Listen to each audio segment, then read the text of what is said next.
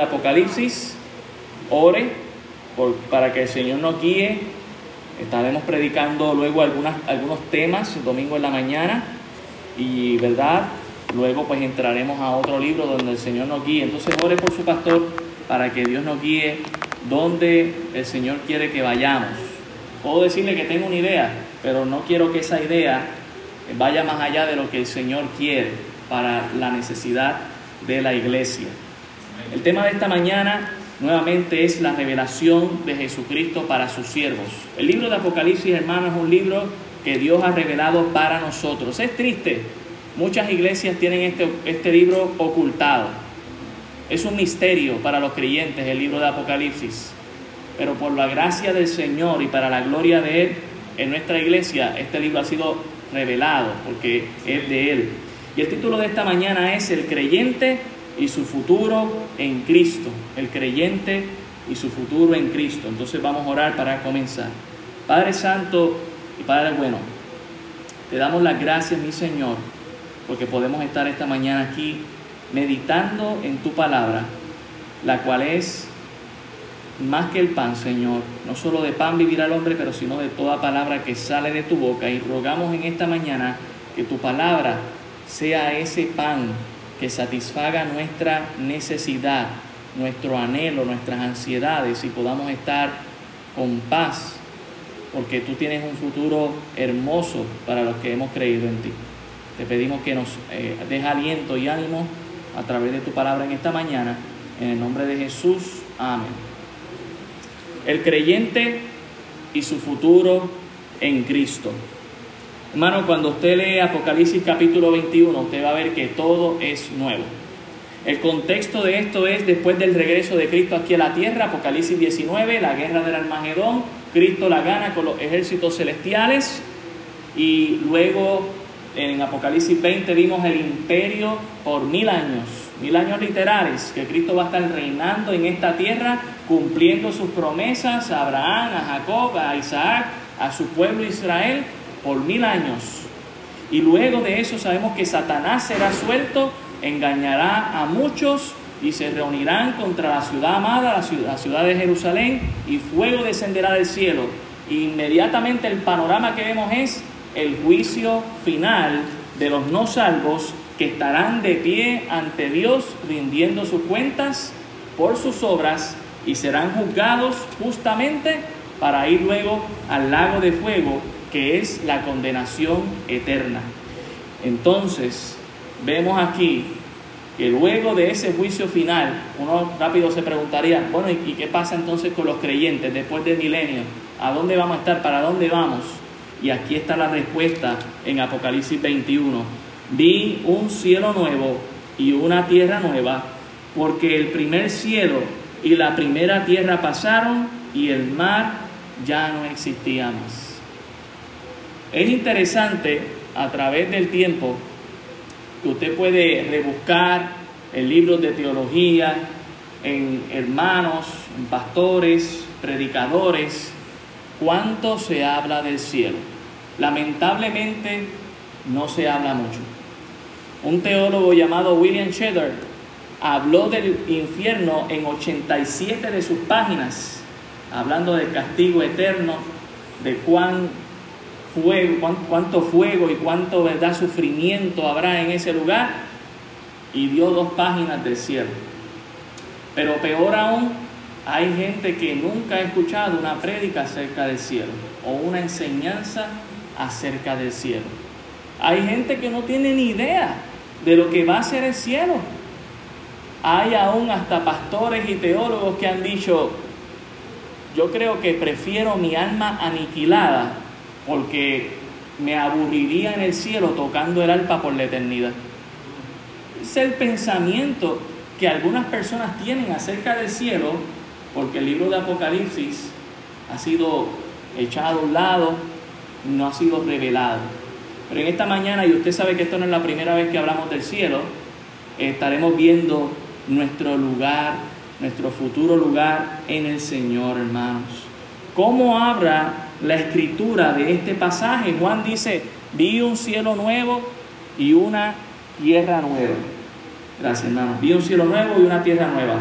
Tres pasajes antes de seguir en Apocalipsis, Hebreos capítulo 12, versículo 22.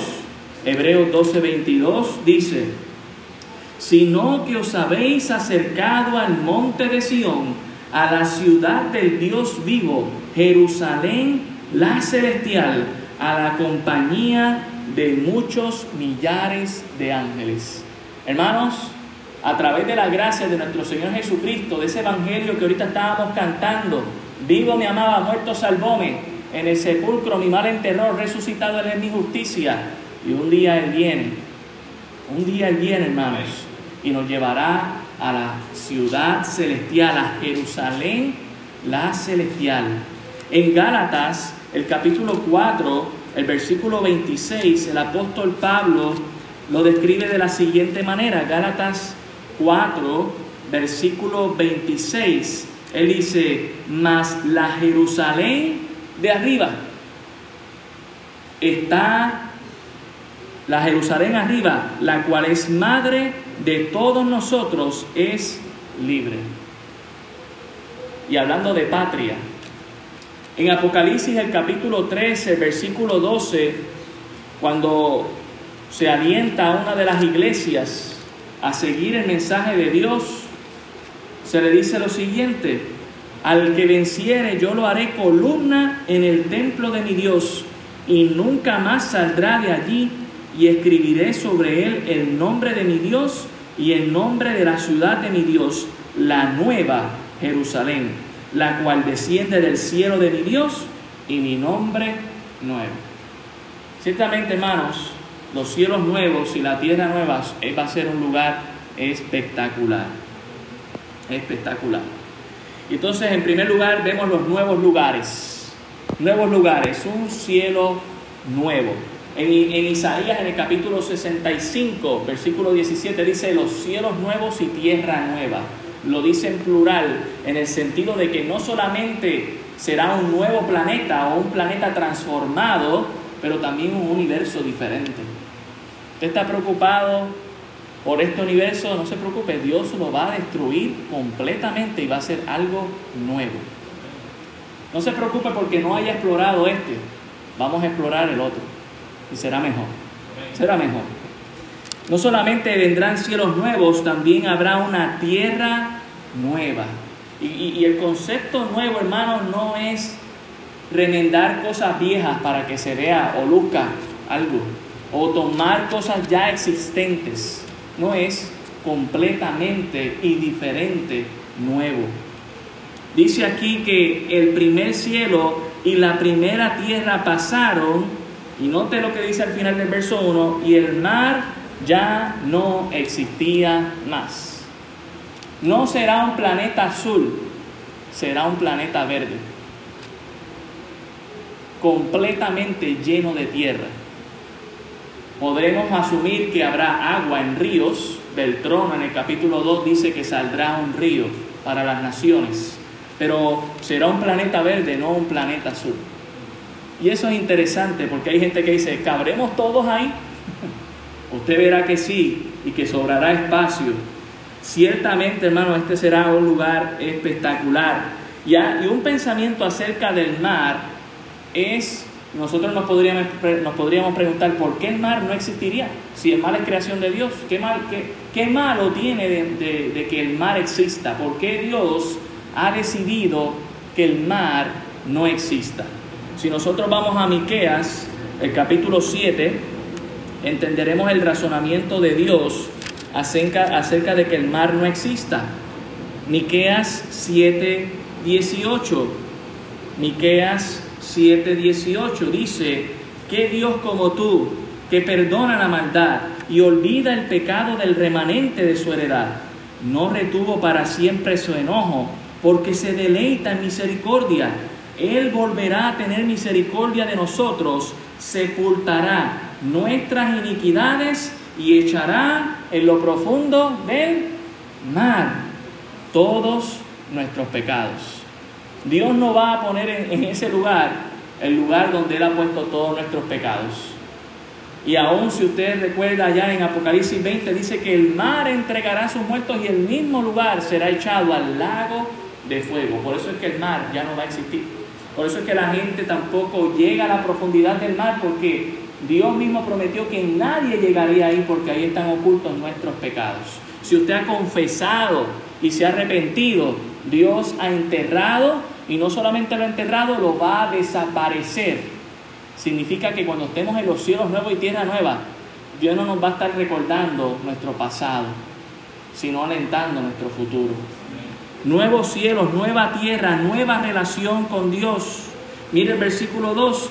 Y yo, Juan, vi la santa ciudad, la nueva Jerusalén, descender del cielo de Dios, dispuesto como una esposa ataviada para su marido. Nuevos lugares, nuevo cielo, nueva tierra, nueva Jerusalén. Y, y, ¿verdad? será más específico más adelante cómo es esta Jerusalén. Pero hay algo interesante. El apóstol Pablo decía que nuestra ciudadanía está en los cielos. Hermanos, ¿anhela usted el cielo? Una cosa es lo que podríamos decir y otra cosa es cómo nosotros lo mostramos con nuestra vida. Mientras más nos amarramos a esta tierra, menos anhelamos el cielo.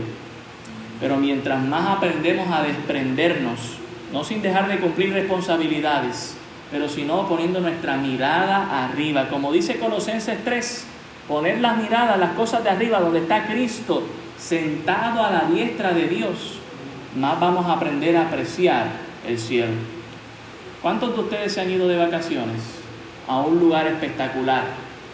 Y llega, tenemos la fecha, sacamos los boletos, sabemos a dónde vamos a ir, y nos recreamos en nuestra mente pensando, yo quiero explorar este lugar antes de llegar allí. Yo quiero conocer de él, quiero saber qué hay cerca de estas calles, qué negocio hay, qué restaurante, porque uno quiere sacar el jugo a ese tiempo de vacaciones. ¿Usted sabe qué? Dios nos ha presentado aquí cielos nuevos y tierra nueva para que conozcamos de ese lugar y cuando lleguemos a ese lugar nos podamos gozar. Ya nos podemos recrear, no en una vacación de una semana, sino en vacaciones eternas. Dice aquí que esta nueva ciudad, esta nueva Jerusalén, descenderá del cielo de Dios. Dios tiene su cielo, hermanos. Cielo que vemos en la mañana, el cielo que nosotros vemos a su lado, luego en la noche vemos el universo. Pero como dijo el apóstol Pablo en 2 Corintios 13, hay un tercer cielo donde está Dios ahí. Donde Él dice, yo vi cosas que yo no puedo describir, inefables Dios está en su cielo, pero en esta tierra que Él va a crear, Él va a descender junto con esta nueva ciudad, hermanos. Emanuel se cumplirá, Dios con nosotros. La nueva Jerusalén descenderá del cielo de Dios, dice aquí, dispuesta como una esposa ataviada para su marido. Yo quiero que podamos hacer la distinción de dónde están nuestros hermanos en Cristo en la presencia del Señor. Están en el cielo de Dios. ¿Y dónde luego estarán en el milenio? Estarán, dice aquí, bienaventurados los que tienen parte de la primera resurrección, estarán aquí en la tierra con sus cuerpos resucitados. Y luego probablemente seremos los testigos del tribunal, del, del juicio del trono blanco en Apocalipsis 20, y luego todos estaremos en este lugar donde veremos descender del cielo de Dios esta nueva ciudad. Por lo tanto, es un lugar que aún no ha sido estrenado. Cuando hay gente que habla acerca del cielo, a veces se quiere referir al destino final, que es este. No el temporal, que es en la presencia de Dios en su cielo, pero no es el destino final, que son los cielos nuevos y tierra nueva. Mire el versículo 3. Y oí una gran voz del cielo que decía, He aquí el tabernáculo de Dios con los hombres, y Él morará con ellos, y ellos serán su pueblo, y Dios mismo estará con ellos como su Dios. Hermano, yo, yo sé que podríamos, podríamos a veces decir, ¿y qué? ¿Y ahora Dios no está conmigo? Claro que sí, Dios está con usted. En la persona del Espíritu Santo. Dios, una vez usted creyó, usted fue sellado con el Espíritu Santo. Y la promesa de Cristo dada a los discípulos, que es para nosotros también, es aquí yo estaré con vosotros hasta el fin del mundo. Ciertamente lo está. Pero hermano, un día gozaremos de su presencia completamente, sin ninguna interrupción, sin pecado, por la eternidad. Hermano, nos podemos recrear desde ya que nuestra relación que ha comenzado con Dios nunca va a terminar. Y cada vez será mejor. Si ahora usted ha disfrutado de la presencia de Dios en su vida, porque el Espíritu Santo está con usted, aquí usted gozará aún mucho más de la presencia de Dios. El tabernáculo de Dios dice aquí que Él morará con ellos. Dios restablecerá lo que fue el Edén. Dice que Adán y Eva escuchaban la voz de Dios, que se paseaba entre el huerto. Cuando Dios baje esta nueva Jerusalén, Dios estará morando con nosotros, hermanos. La presencia de Dios. So, habrá nuevos lugares, nuevo cielo, nueva tierra, nueva ciudad, y habrá una nueva presencia de Dios manifestada que vamos a disfrutar. Pero también habrá una nueva paz. Mire el versículo 4. Enjugará Dios toda lágrima de los ojos de ellos y ya no habrá muerte, ni habrá llanto, ni clamor, ni dolor, porque las primeras cosas pasaron. Hermanos, la relación que Dios va a establecer con nosotros cambiará todas las cosas. El mundo está sufriendo porque se alejó de Dios. Y no solamente se alejó de Dios, sino que sacó de Dios de su vida y piensa que le irá bien. En Jeremías el capítulo 2, el versículo 13, Dios manda al profeta decir estas palabras para su pueblo. Si vamos allá un momento, Jeremías 2, versículo 13, dice lo siguiente, porque dos males ha hecho mi pueblo, me dejaron a mí fuente de agua viva y cavaron para sí cisternas, cisternas rotas que no retienen agua. Quieren el cielo sin Dios. Déjeme decirle algo, no hay cielo sin Dios. Lo que tenemos es aquí en esta tierra un infierno sin Dios. Ese es el resultado. Cuando usted escucha a la gente diciendo mi vida es un infierno, hay que preguntarle si Dios está en su vida. Y el resultado que nosotros veremos es que no lo es. Dios no está en su corazón, Dios no está ni en sus pensamientos. Han pensado que cavando sus propios pozos satisfarían esa, esa sed espiritual, esa sed que solamente Dios puede saciar. Hicieron estanques que lo que hacen es agua bomba que no se puede beber. Y peor aún, algunos las tienen rotas, no pueden ni retener agua. Pero Dios es agua viva. No es agua estancada, es agua que está corriendo, corriendo, es agua pura, es la fuente de nuestra vida eterna. Y sobre todo, hermanos, es la fuente de nuestra paz. ¿Cuántas cosas hacemos para tener paz? Solamente piensa en su casa. Algunas de nuestras casas tienen muros para tener paz, porque no podemos descansar pensando, ¿y si viene alguien y me roba?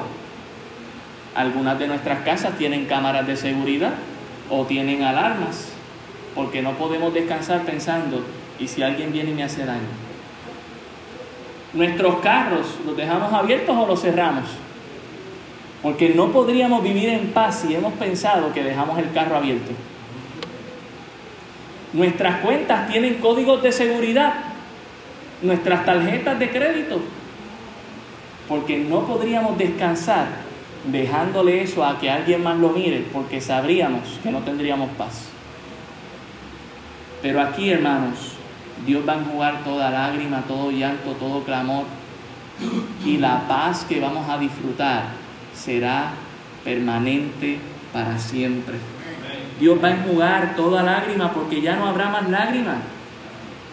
Y, sabe, el verbo enjugar es como cuando alguien está llorando y usted viene y le toca su mejilla para sacarle esa lágrima. Dios va a tocar tu mejilla, hermano. y Dios va a sacar tu lágrima. Dice que ya no habrá más muerte, no habrá más separación. Dice que ya no habrá más llanto, ni clamor, ni dolor. ¿Cuántos de nosotros hemos venido aquí con dolor?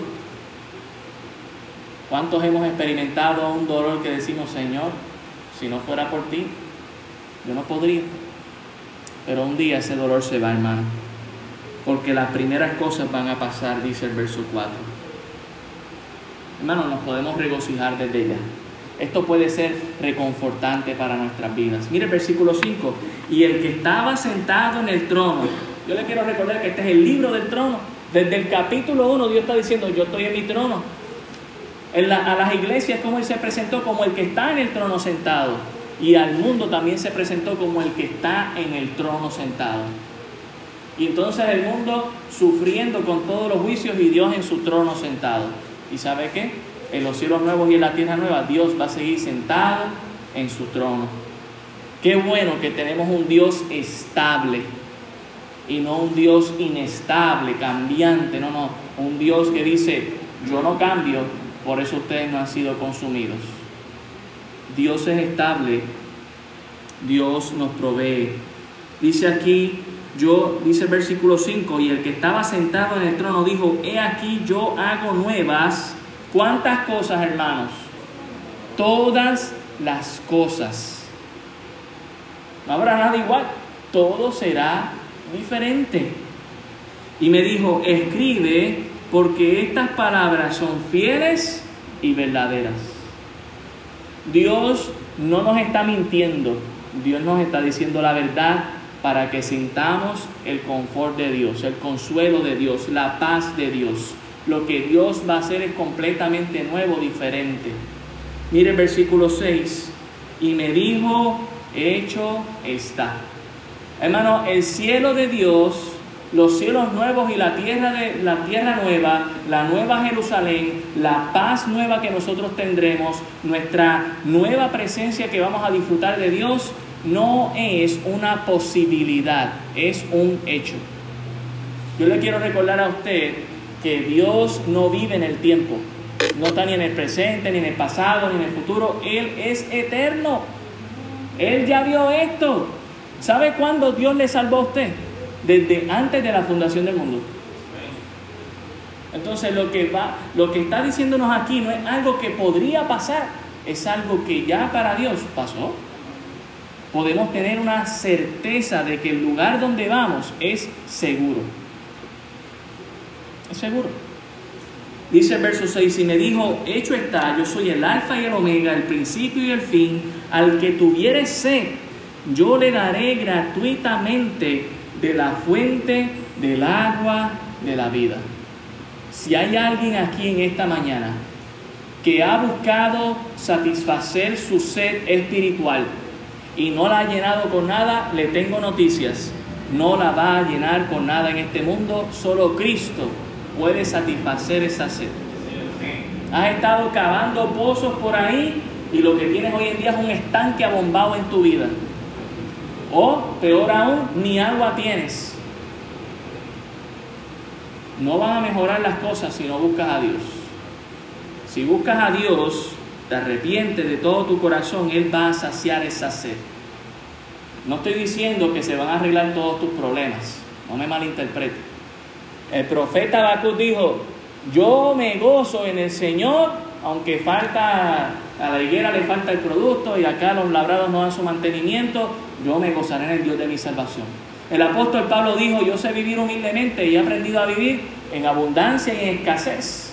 Por todo he sido enseñado a vivir todo lo puedo en Cristo que me fortalece. Lo que le estamos diciendo es que aunque le falten muchas cosas, si usted tiene a Dios, tiene todo lo que necesita.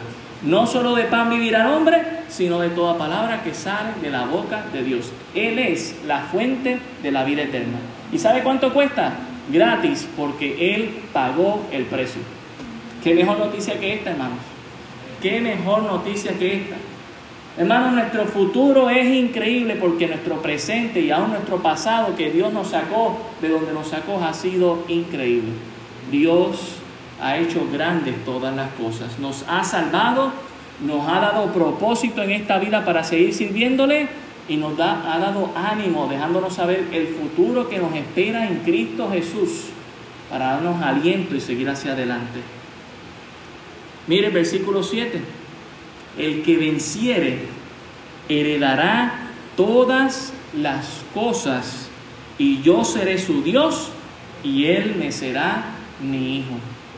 Una nueva relación con Dios, cercana, completa, satisfactoria. Y mire cómo nos presenta, no solamente como sus hijos, pero también sus herederos. Y mire cómo es su herencia. Usted no va a recibir una parte, usted va a recibir todo.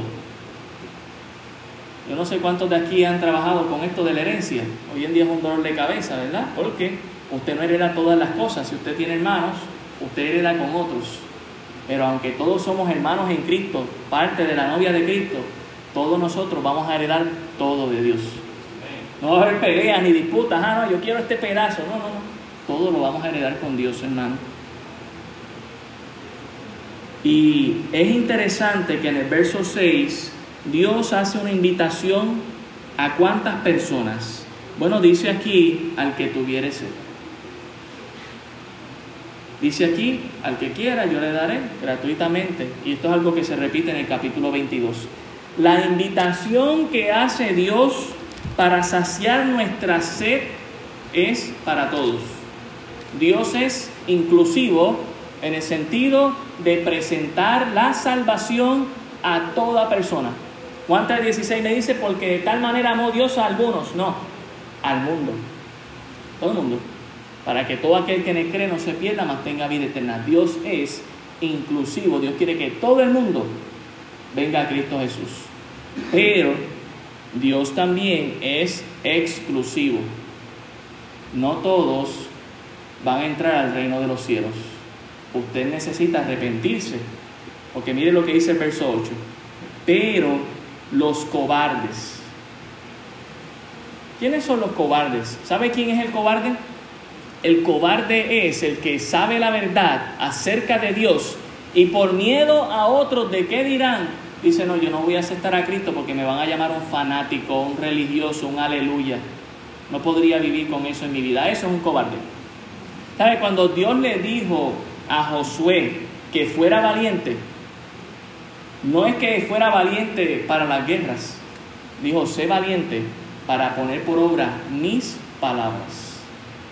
El valiente es el que cree, el valiente es el que confiesa que Jesús es el Hijo de Dios, que murió y resucitó el tercer día y que viene un día por su iglesia. Ese es el valiente. Pero los cobardes, que son los que van a decir por miedo al que dirán de otros, no van a heredar el reino de los cielos. Y no solamente los cobardes, dice aquí los incrédulos, los que no creen precisamente ni en Dios ni en el cielo. Ay, es que eso suena como a fantasía. Ay, es que eso es increíble. Yo no puedo creer eso. Bueno, los incrédulos no heredarán el reino de los cielos. Los abominables, los que hacen cosas horribles, no heredarán el reino de los cielos los homicidas, aquellos que matan. Pero usted recordará que el Señor Jesucristo elevó la ley, no solamente aquel que mata físicamente, sino aquel que mata con su pensamiento. Los fornicarios, cualquier acto sexual que sea fuera del matrimonio y que Dios condena. Los hechiceros, cualquier acto de brujería o intento de manipular influencias del maligno para su propia conveniencia, que piensan que pueden comprar y vender almas, cuando el único dueño de las almas es nuestro Dios. Ellos no van a heredar el reino de los cielos si no se arrepienten. Los idólatras, aquellos que han hecho adoración a otras personas o a otros dioses o han hecho un Cristo a su propia imagen y semejanza, tampoco heredarán el reino de los cielos. Y todos los mentirosos tendrán su parte en el lago que arde con fuego y azufre, que es la muerte segunda. Yo quiero que usted entienda algo, hermanos. El infierno es por la eternidad. Y el cielo es por la eternidad también. El castigo eterno es por la eternidad y el gozo es por la eternidad. Lo que Dios ofrece es vida eterna para todos. Ven y sacia tu sed conmigo. Arrepiéntete, pide perdón, confiésame. Y yo te daré la vida eterna. Y el que cree en mí, aunque esté muerto, resucitará. Pero aquel que no le confiese, ya sea porque sea cobarde, incrédulo, abominable, homicida, fornicario, hechicero, va a heredar el lago de fuego como recompensa. Y usted dirá, wow, pero es que eso era yo en el pasado, pastor. O yo aún sigo lidiando con alguna de estas situaciones en mi vida. Déjeme, leerle un pasaje allá en Corintios. No recuerdo si es primera o segunda, pero sé que es capítulo 6. Ajá, primera de Corintios 6, versículo 9. Primera de Corintios 6, 9. Miren lo que dice el apóstol Pablo a los Corintios. ¿No sabéis que los injustos no heredarán el reino de Dios?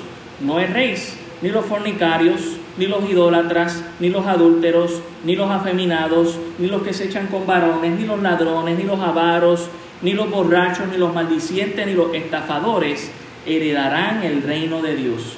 Verso 11. Y esto erais algunos Dios le está diciendo, Pablo está diciendo, ustedes eran algunos de ellos, mas ya habéis sido lavados, ya habéis sido santificados, ya habéis sido justificados en el nombre del Señor Jesús y por el Espíritu de nuestro Dios.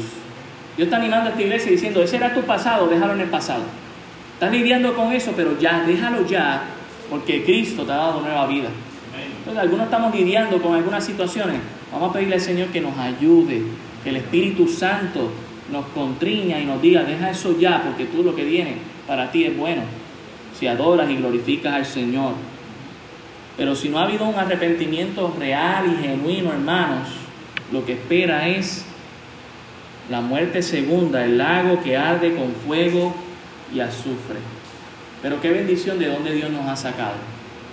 Y eso nos debe alentar y animar a, llegar a otros y dejarles saber, esa es tu condición ahora, sí, así naciste pecador, pero Dios te puede salvar y transformar. Dios te puede cambiar. Dios te ama, pero Dios quiere trabajar con tu vida. Es cierto que Dios nos ama tal y como somos. Dios nos amó en nuestros delitos y pecados, pero no para dejarnos como estamos, sino para transformarnos. Deja que Dios obre en tu vida. Dios te ofrece vida eterna, Dios ofrece satisfacer esa sed que tienes y por eso en el cielo, para que el cielo sea cielo, habrá una nueva prohibición. Los injustos no heredarán el reino de los cielos. Porque si no, ¿sabe qué harían con el cielo? Pues lo convierten en un infierno, lo que ha pasado con nuestra tierra hoy en día. Miren versículo 9 la nueva ciudad. Vino entonces a mí uno de los siete ángeles que tenían las siete copas de la, eh, llenas de las siete plagas postreras y habló conmigo diciendo, ven acá, yo te mostraré la desposada, la esposa del Cordero. Y me llevó en el espíritu a un monte grande y alto y me mostró la gran ciudad, la, santa de la ciudad santa de Jerusalén, que descendía del cielo de Dios, teniendo la gloria teniendo la gloria de Dios y su fulgor era semejante al de una piedra preciosísima, como piedra de jaspe, diáfana como el cristal. Dios quiere que nosotros nos recreemos en este lugar, que nos proyectemos en el cielo. Si usted se ha arrepentido, si usted ha creído en Cristo, si usted está sirviendo fiel al Señor, Dios quiere que ya por fe usted se vea allí. Los, héroes de la fe, dice el escritor de los Hebreos, que saludaron este lugar de lejos. ¿Ha usted saludado a la Nueva Jerusalén? La fe hace eso. La fe cree antes de ver. Y que algunos lo creyeron sin haberla visto. ¿Cree usted en el cielo que Dios tiene preparado? ¿Ha usted imaginado cómo sería lo que está Juan viviendo aquí en el Espíritu? Ver la santa ciudad de Jerusalén bajando del cielo de Dios. Bueno, vamos a ver algo interesante ahora. Mire el verso 11, teniendo la gloria de Dios. O sea que será una gloria única. Ningún, ninguna ciudad en este mundo tiene la gloria de Dios. Pero esta ciudad sí la va a tener. ¿Y cómo es esa gloria de Dios? Bueno, es como una piedra preciosísima, dice aquí, como piedra de jaspe y diáfana como el cristal, transparente, pero a la misma vez que se puede ver. Versículo 12, tenía un muro grande y alto con doce puertas, y en las puertas doce ángeles y nombres inscritos que son los de las doce tribus de los hijos de Israel. Al oriente tres puertas, al norte tres puertas, al sur tres puertas, al occidente tres puertas. Y el muro de la ciudad tenía doce cimientos y sobre ellos los doce nombres de los apóstoles del Cordero. El cimiento es bien interesante, porque el cimiento aquí se va a ver. Usualmente el cimiento es lo primero que uno pone y ya luego uno pone la casa o el edificio encima y ya como que pierde visibilidad. Pero dice aquí que estos cimientos la gente va a ver hasta los nombres escritos que el Señor va a tener puesto ahí de los doce apóstoles del Cordero.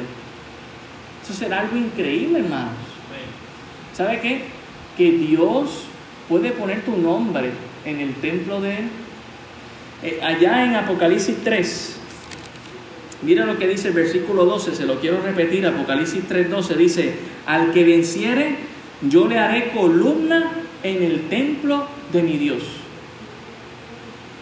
Bueno, Dios le va a hacer una, Dios no le va a hacer una estatua, Dios le va a hacer un reconocimiento a usted. ¿Y qué, le, y qué dice? Y nunca más saldrá de allí y escribiré sobre él el nombre de mi Dios y el nombre de la ciudad de mi Dios, la nueva Jerusalén, la cual desciende del cielo de mi Dios y mi nombre nuevo. Habrá reconocimiento para aquellos que crean. Serán escritos sus nombres en columnas. A veces buscamos la gloria perecedera de este mundo.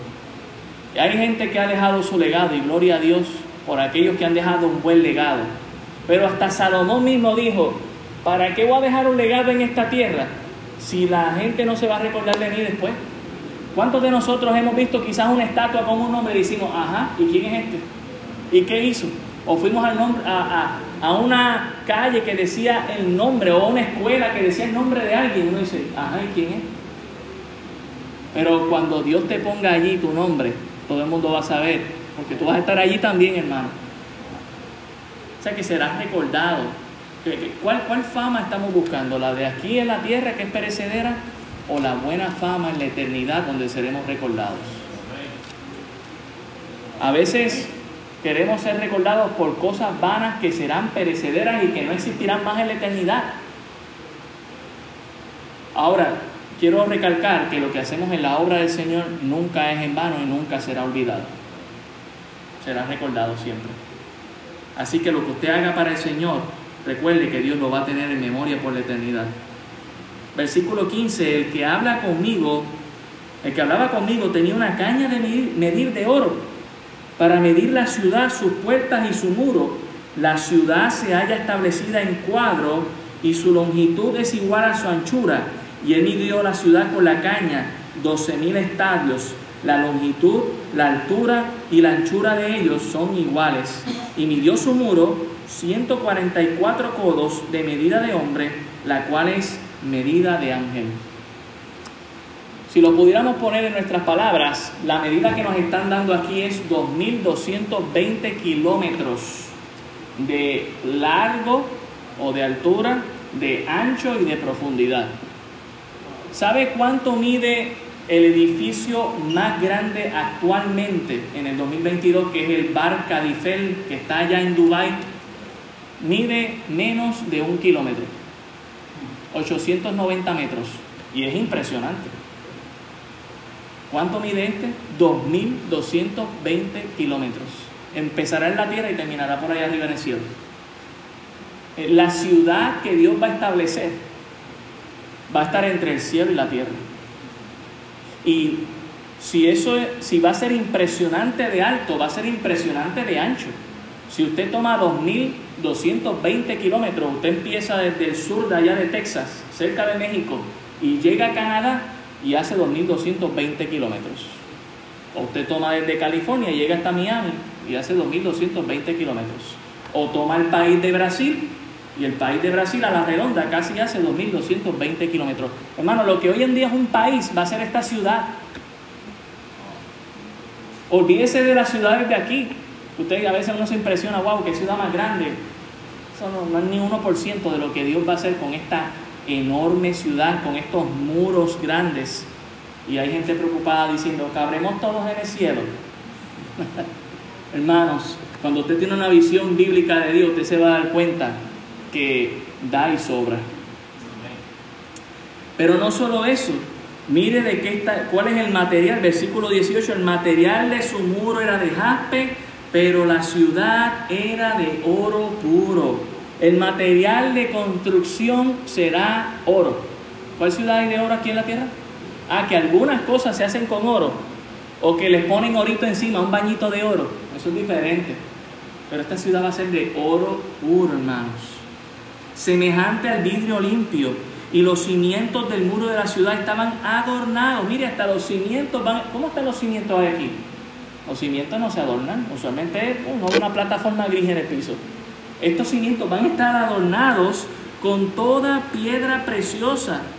Y nos describe la piedra. El primer cimiento era de jaspe, el segundo zafiro, el tercero ágata, el cuarto esmeralda, el quinto ónice, el sexto cornalina, el séptimo crisólito, el octavo berilo, el noveno topacio, el décimo crisopaso, el undécimo jacinto, el dudécimo amatista. Piedras preciosas que usted puede buscar y mirar y que son tremendas y que hoy en día sus precios están estimados grandemente.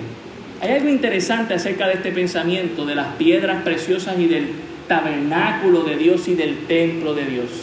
Usted recordará lo que usaba el sumo sacerdote para ir a la presencia de Dios. Usaba el efod. Y el efod estaba encuadrado, cubierto de oro y con las piedras preciosas.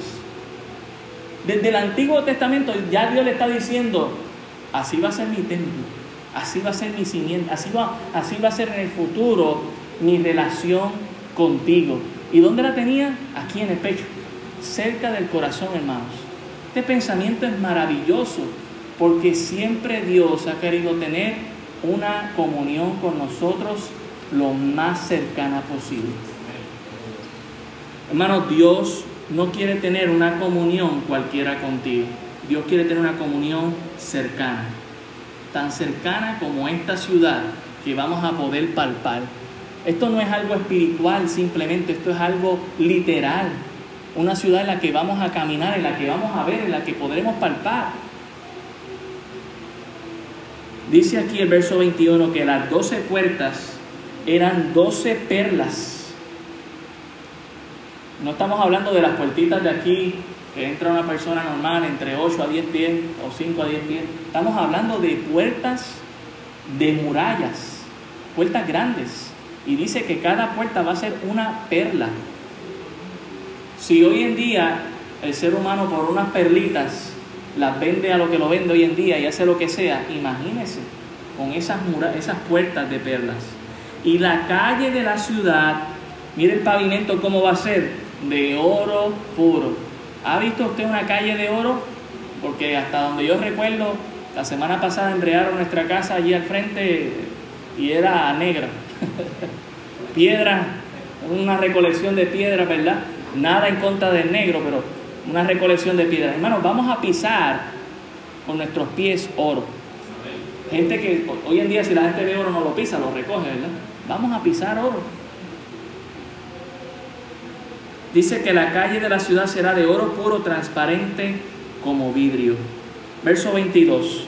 No solamente nos habla de una nueva ciudad, de unas nuevas puertas, de unos nuevos cimientos, pero también de una nueva relación con Dios, de un nuevo templo. Mire el versículo 22 y no vi en ella templo, porque el Señor Dios Todopoderoso es el templo de ella. Hermanos, en Génesis, en el jardín de Edén, Dios era el templo de Adán y Eva. Esa era la comunión perfecta que había. Y luego sabemos que por causa del pecado esa relación se rompió y tuvo entonces que montarse un tabernáculo, después el templo de Salomón, después la reconstrucción de ese templo, después del templo de Herodes, y después de que ese templo fue destruido, allá no se ha construido otro templo, porque ahora el templo somos nosotros, los creyentes. Pero un día Dios mismo será el templo y estaremos allí con Él. Con razón, la iglesia no son cuatro paredes, la iglesia somos nosotros, hermanos. Porque siempre y cuando nosotros tengamos comunión con Dios y comunión entre hermanos, somos parte de ese templo. Y no solamente del Dios Todopoderoso, también del Cordero, nos dice ahí. Verso 23 nos muestra la nueva grandeza de esta ciudad.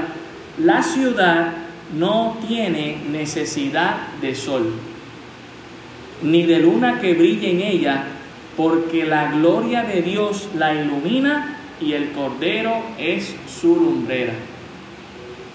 ¿A cuánto vamos a pagar la luz el próximo mes? Creo que a 37 centavos, ajuste su bolsillo. Pero cuando vea esa factura, recuerde que en el cielo usted no va a volver a pagar la luz. Que no le van a subir la factura.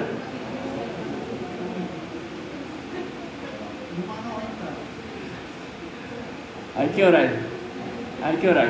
Pero ¿sabe qué?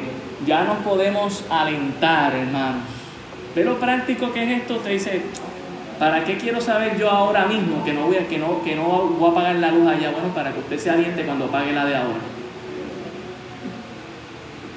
Dice aquí el verso 24, y las naciones que hubieran sido salvas andarán a la luz de ella, y los reyes de la tierra traerán su gloria y honor a ella. En este nuevo mundo, en estos nuevos cielos, el centro va a ser esta nueva Jerusalén, que ya vemos que es como un país completo. Esa ciudad va a ser un mundo allá adentro. Si usted está impresionado por las ciudades de aquí, este, imagínese, imagínese esta ciudad. Pero eso no significa que no habrán otras ciudades. Habrán otras ciudades y en esas ciudades habrán reyes y esos reyes traerán gloria. O sea que haremos cosas para Dios y vendremos a la ciudad de Dios y adorar a Dios. Usted no estará flotando por la eternidad con un pamper y un alpa tocando por la eternidad. Haremos cosas, hermanos. Y sí, vendremos a adorar a Dios y a tener comunión con Dios. Pero quítese ese pensamiento satánico de que el cielo es aburrido, porque ciertamente no lo será. Viviremos por la eternidad adorando y glorificando al Señor, pero haremos cosas que podremos honrar a Dios. Si yo puedo hacer algo que va a honrar a Dios en el futuro, significa que puedo hacer cosas que puedo honrar a Dios ahora. ¿Para qué esperar al futuro si ya desde ahora puedo honrar a mi Dios y acostumbrarme a glorificar su nombre? Hermano, tenemos que tener una perspectiva correcta del cielo.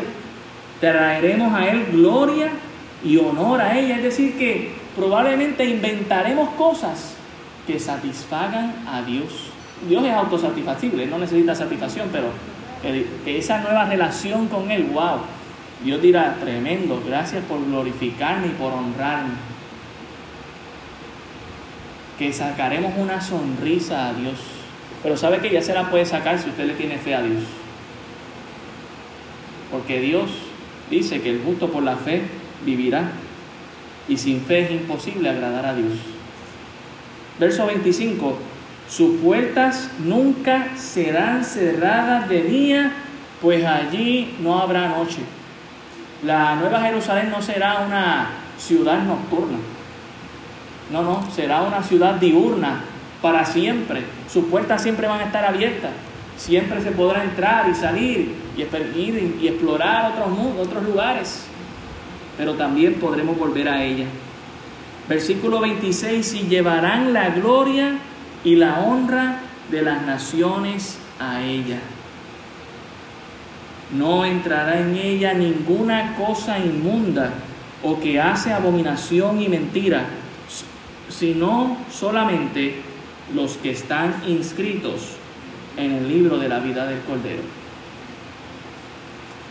Si usted ha creído en Cristo, ya usted se puede gozar, porque sabe que Dios tiene nuevas cosas que nunca hemos experimentado y que serán mejores.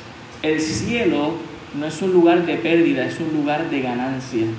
Tendremos una nueva y mejor relación con Dios, una nueva ciudad, nuevos cuerpos, según Filipenses capítulo 3, nuevos cielos, nueva tierra. Todas las cosas serán hechas nuevas. Heredaremos todas las cosas con Cristo. Estaremos en la presencia de Dios en su templo, trayendo honra y gloria. El mundo se ha encargado de presentar una imagen vaga del cielo. No caigan en esa trampa. Métase en las escrituras. Usted recordará, hace dos semanas, tres semanas atrás hablamos del milenio. Cuán impresionante será el milenio. Pero ese no es el cielo final. Y si el milenio nos dejó impresionados, podemos asegurar que, que la eternidad con Cristo en este nuevo lugar será aún mucho más brillante, espectacular, maravilloso para nosotros vivir. ¿Qué debe producir eso en nosotros? Anhelar el cielo, hermanos. Este mensaje es para nosotros, para que desde ya podamos decir yo quiero y me parece. Con razón Pablo decía, ya yo me quisiera ir con Cristo. Con razón, porque cuando uno empieza a mirar lo que Dios tiene para nosotros en el futuro, ya uno quiere estar ahí. Y eso nos va a ayudar, ¿sabe qué? A desligarnos de este mundo que no tiene nada bueno que ofrecernos y a apreciar más lo que Dios quiere para nosotros. Termino con este pasaje en Colosenses capítulo 3. Colosenses capítulo 3 y este es el llamado para, para todos nosotros. Colosenses 3, versículo 1 dice, perdón, Colosenses, estoy en, en Filipenses, Colosenses 3, verso 1. Si pues habéis resucitado con Cristo, buscad las cosas de arriba, donde está Cristo sentado a la diestra de Dios. Poned la mira en las cosas de arriba, no en las de la tierra, porque habéis muerto y vuestra vida está escondida con Cristo en Dios. Cuando Cristo, vuestra vida se manifieste, entonces vosotros también seréis manifestados con Él en gloria. Con razón Jesús dijo, hagan tesoros en el cielo y no en la tierra. ¿Dónde están tus tesoros? Y Jesús termina diciendo, porque donde esté vuestro tesoro, ahí estará tu corazón. Y muchos de nosotros estamos poniendo nuestros tesoros aquí en la tierra y se va a quedar aquí. Y le tengo noticias, si usted lo deja aquí, los cielos y la tierra pasarán. Pero las palabras de Dios y el que hace la voluntad de Dios permanece para siempre. ¿Anhela usted el cielo? yo quiero estar allí. yo quiero explorar. Yo quiero honrar a mi Dios. Quiero disfrutar de su presencia. No puedo esperar más. Ven pronto, Cristo. Oremos. Señor, gracias te damos por tu palabra. No merecemos nada de esto, Señor. Pero tu gracia y tu misericordia que son eternas, nos dan el cielo, tu presencia. No habrá muerte, no habrá llanto, no habrá lágrimas. Tu presencia lo llenará todo y andaremos a la luz tuya, Señor. Ruego para que quites de nosotros la imagen vaga que el mundo proyecta acerca del cielo y podamos ver el cielo como tú lo, lo describes para nosotros aquí, Señor. Y que podamos ya recrearnos en ello y esto nos aliente y nos exhorte a vivir vidas santas para ti, Señor. Y que si aquí en medio de nosotros hay alguien que no te ha conocido y que está sediento, hoy venga y tome del agua de la vida que eres tú, mi Señor, para que sea satisfecha su sed en ti. Te pedimos y te rogamos, Señor, que nuestra mirada esté en los cielos, que nuestros tesoros estén en los cielos, que nuestro corazón esté allí. Gracias te damos por tu palabra que nos alienta y nos anima para seguir sirviéndote. En el nombre de Jesús. Amén. Espero que usted quisiera hacer un llamado. Si pudiéramos bajar nuestros rostros y inclinar nuestras cabezas en un